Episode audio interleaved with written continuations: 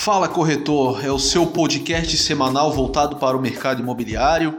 Meu nome é Felipe Leal, sou corretor de imóveis e hoje falaremos um pouco sobre consórcio imobiliário, como funciona, prazos, carências, taxas de administração e vamos iniciar.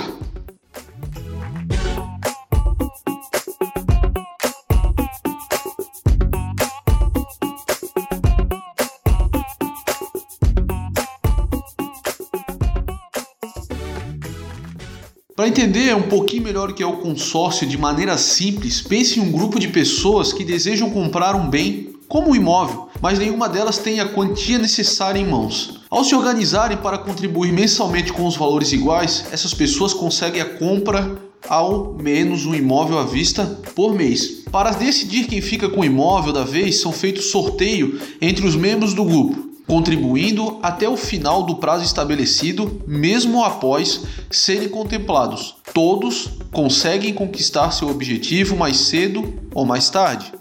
A responsabilidade por organizar e gerenciar o grupo é da empresa administradora de consórcio, que contribui aos interessados de acordo com o valor de crédito pretendido. Ela também tem o papel de organizar as assembleias mensais, momentos em que ocorre a contemplação e são passadas informações do interesse dos participantes. Em resumo, ao contratar um consórcio, você passa a fazer parte de um grupo com a finalidade de formar uma espécie de poupança coletiva, um autofinanciamento destinado à compra de um bem previamente definido. Na prática, existe ainda mais algumas características importantes que você deve conhecer antes de resolver fechar o negócio. Vamos elencar uma a uma delas. Juros e taxas. Provavelmente a característica mais lembrada quando o assunto é consórcio é que não há cobrança de juros. E não é difícil entender o porquê, já que a intenção é usar o dinheiro das parcelas pagas pelos consorciados para aquisição de um bem à vista. Sem pagar juros sobre o valor do crédito contratado, essa se torna uma ótima opção para quem quer fugir dos altos valores praticados pelos financiamentos tradicionais. Os consórcios devem arcar apenas com algumas taxas de imposto pelas administradoras. Como? A primeira dela é taxa de administração, que corresponde à remuneração da administradora pela gestão do consórcio.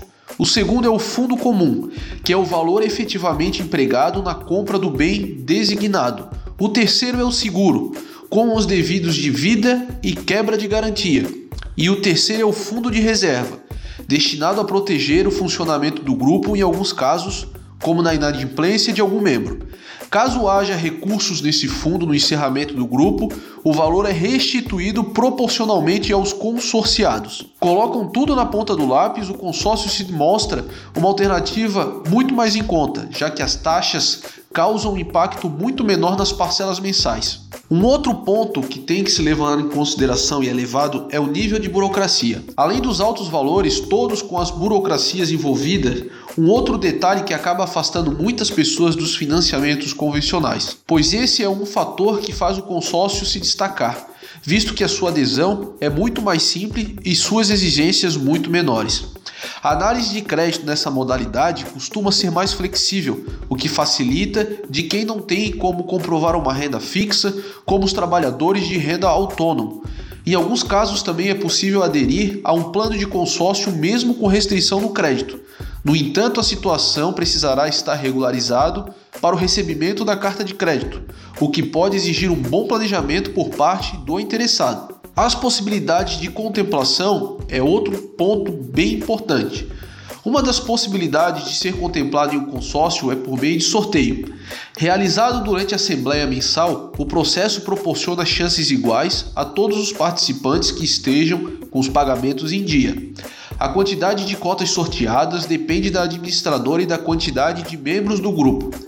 Com o passar dos meses, as chances de contemplação por sorteio sempre aumentam visto que os participantes já receberam a carta, não concorre mais à disputa. Cada administradora tem uma forma de realizar as premiações, que sempre se baseiam em números extraídos do sorteio da Loteria Federal. Existe outra maneira de conseguir a carta de crédito em consórcio, por meio de ofertas de lance, que funciona como adiantamento do restante do valor a ser pago.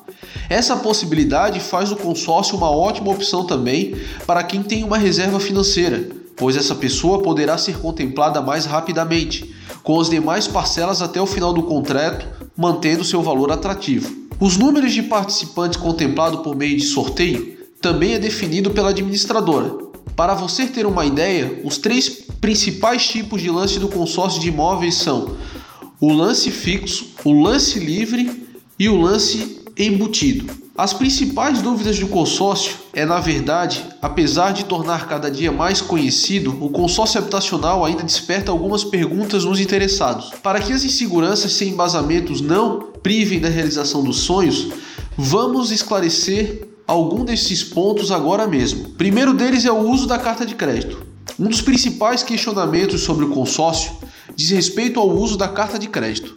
Lembrando que esse documento que o participante recebe ao ser contemplado, como é possível adquirir o bem ou contratar um serviço desejado.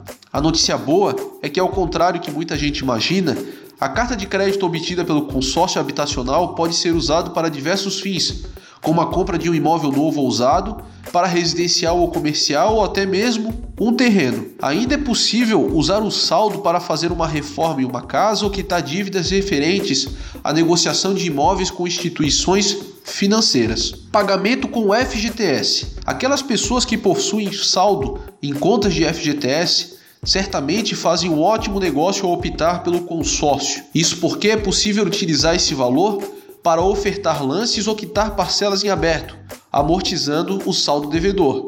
Outra possibilidade é contemplar o valor da carta de crédito a fim de adquirir o bem mais caro. Para ter esse direito, no entanto, o consorciado deve contratar com pelo menos três anos de contribuição sobre o regime do FGTS e a carta do consórcio deve estar no nome do mesmo titular da conta utilizada. Além disso, o interessado não pode ser proprietário ou usufrutuário do imóvel no mesmo município que reside ou trabalha na data da efetivação. Forma de investimento. As peculiaridades do consórcio de imóveis fazem com que ele seja uma excelente opção para quem deseja e pensa em fazer investimento a longo prazo. Isso porque, mesmo se contemplado no sorteio, o participante pode optar em não retirar a carta de crédito naquele momento.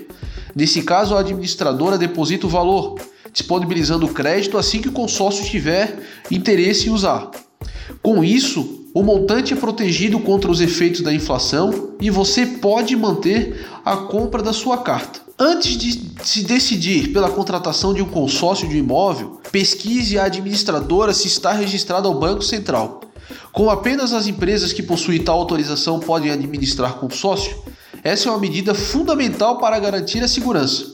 Você também deve estar atento às condições estabelecidas por cada administradora para se certificar que estão dentro do seu perfil. Nessa hora, os principais termos do contrato que você deve analisar são taxa de juros cobradas, o valor do crédito, o prazo para o pagamento e as condições de contemplação. Lembre-se que ao ser contemplado e adquirir o seu imóvel, você deve continuar pagando as parcelas do consórcio normalmente. Somando a isso, Caso compre logo a casa dos seus sonhos, passa a ter novas despesas relativas ao imóvel.